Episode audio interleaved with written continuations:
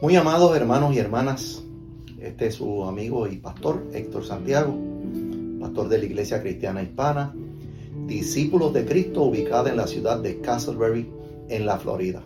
Como todos los jueves, estamos aquí junto a ti, esperando que en esta tarde o durante el día, en el momento cuando tengas la oportunidad de conectarte o de ver este, esta proyección, eh, la palabra del Señor eh, alimente tu alma y nutra tu espíritu.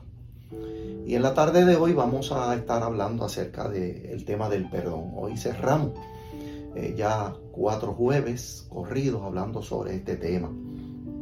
Hemos recibido varios textos, mensajes, comunicaciones de diferentes personas que nos han compartido testimonios y experiencias, eh, dándonos a conocer cuánto bien le ha hecho la palabra del Señor. Y esperamos que así ocurra en tu vida, que la palabra del Señor eh, llene tu corazón y tu alma. Todos los seres humanos tenemos vacíos existenciales, todos, todos. Y es interesante que cómo la palabra del Señor va llenando esos espacios. En la mañana del 2 de octubre del año 2006, Charles Roberts entró a una escuela Amish en el estado de Pensilvania. Media hora más tarde de él entrar a esta escuela, cinco niñas habían sido privadas de su vida. Otras cinco quedaron gravemente heridas. No solamente heridas físicas, sino emocionales. La comunidad donde estaba esta escuela es una comunidad Amish. Y la paz de esa comunidad quedó fracturada de una manera eh, irreparable. Fue un crimen de odio así Así se determinó. Pero mientras eh, los investigadores manejaban la escena del crimen, un anciano de la comunidad llamó, convocó a que los jóvenes y, los padres se acercaran para él tener una palabra con ellos. Se dice que esencialmente su mensaje fue, no juzguemos no juzguemos a este hombre. Charles Roberts eh, se privó de la vida luego de cometer este horrendo crimen. Se quitó la vida. Al paso de los días y mientras iban enterrando cada uno de aquellos cinco cuerpecitos, la comunidad y las familias de las niñas trató con misericordia y sobre todo con perdón a la familia de Charles Roberts. Esa reacción de esta comunidad asombró al mundo. Eso se vio a nivel mundial por todas las emisoras de televisión. Y la gente comentaba cómo es posible. Esto es insólito. La realidad, mis amados hermanos, es que Vivimos en una cultura que aplaude la venganza antes que la misericordia. Se disfruta de lo que es morboso. Esas escenas eh, de crimen, lamentablemente hay, hay gente que, que aplaude eso y que disfruta la violencia. Se comentaba antes muchos años que había un, y que existe todavía, un pensamiento que decía ojo por ojo y diente por diente. Queriendo decir, de la misma forma como me maltrataste, de la misma forma que me heriste, te voy a herir. Te voy a pagar con la misma moneda. Me la hiciste, me la vas a pagar lo escuchamos y lo hemos visto. Te voy a hacer la vida de cuadritos. Ese es más reciente, ¿verdad? Ese es más reciente. Y otra más reciente también escuchamos gente decir, no lo quiero ver ni en pintura.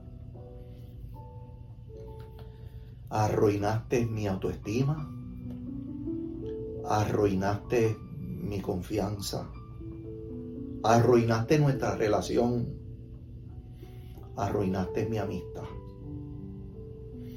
Qué difícil es, qué doloroso es, no es fácil. Por eso hemos dicho que perdonar no es fácil.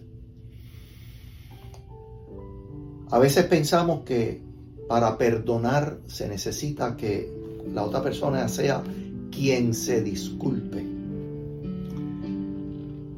Pensamos que es la otra persona y no nosotros. Porque pensamos que nosotros estamos bien. Jesús nos enseña otra lección, otra lección. Mire cómo dice el Evangelio. Y si siete veces al día pecare contra ti, y siete veces al día volviere a ti diciendo, me arrepiento, ¿sabes cuál es la respuesta de Jesús? El consejo de Jesús, perdónalo. Perdona a esa persona. Esa es la enseñanza de Jesús. Ese es el modelo de Jesús.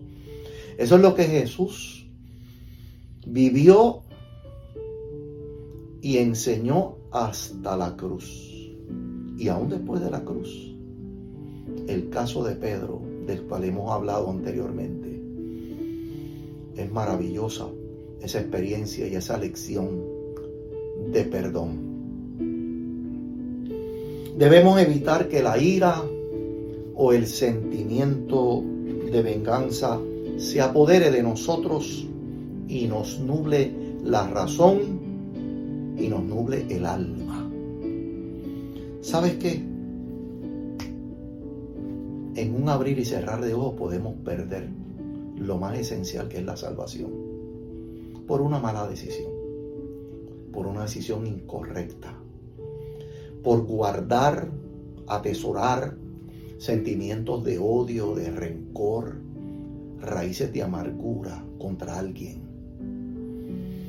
Tal vez un compañero de trabajo que se pasa visitando la oficina del supervisor, llevándole historias, cuentos, tal vez mentiras. Y el día del ascenso o el día cuando hay un aumento de salario, se lo dan a él y no te lo dan a ti.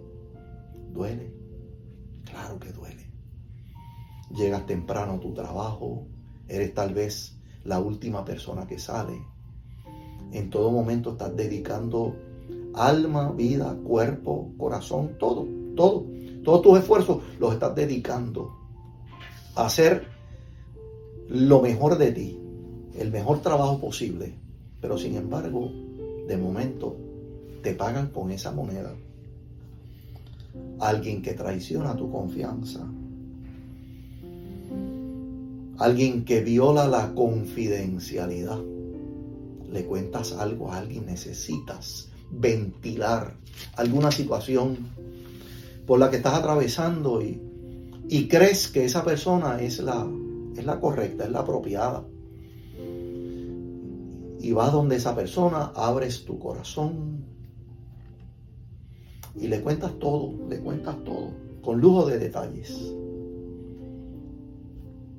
A los pocos días descubres que tu situación ya está en labios de otras personas, porque la persona en quien confiabas te falló.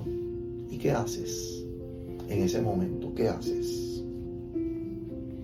Es bien difícil, difícil. Pero recuerda la lección de Jesús si siete veces esa persona te ofende y siete veces viene a ti y te pide perdón, Jesús dijo, perdónalo, perdónalo. Hay otra lección que le encontramos en el libro de Génesis. No voy a abundar en ella en este momento porque tal vez la conoces. Génesis capítulo 37 y luego capítulo 39 hasta el 47 es la historia de José, el hijo de Jacob, quien prefirió perdonar, prefirió perdonar, optó por perdonar, teniendo todo el derecho de vengarse de sus hermanos que lo vendieron. Lo dieron por muerto, su padre lo dio por muerto, esa es la historia sin embargo, Dios puso en gracia a José y llegado el tiempo, llegado el momento, José perdonó a sus hermanos. ¿Cuál es el consejo de esta tarde, de este día? Perdona. Deja en las manos del Señor tus asuntos, tus inquietudes, tus preocupaciones. ¿Sabes qué dice el Señor? Mía es la venganza, mía. No es tuya, no es mía, no es de nosotros, es del Señor. Pero perdona, procura perdonar, opta por perdonar para que puedas descansar. No deje que pasen los días, no deje que se ponga el sol sobre vuestro enojo. Procura perdonar y hazlo lo antes posible. Que Dios te bendiga.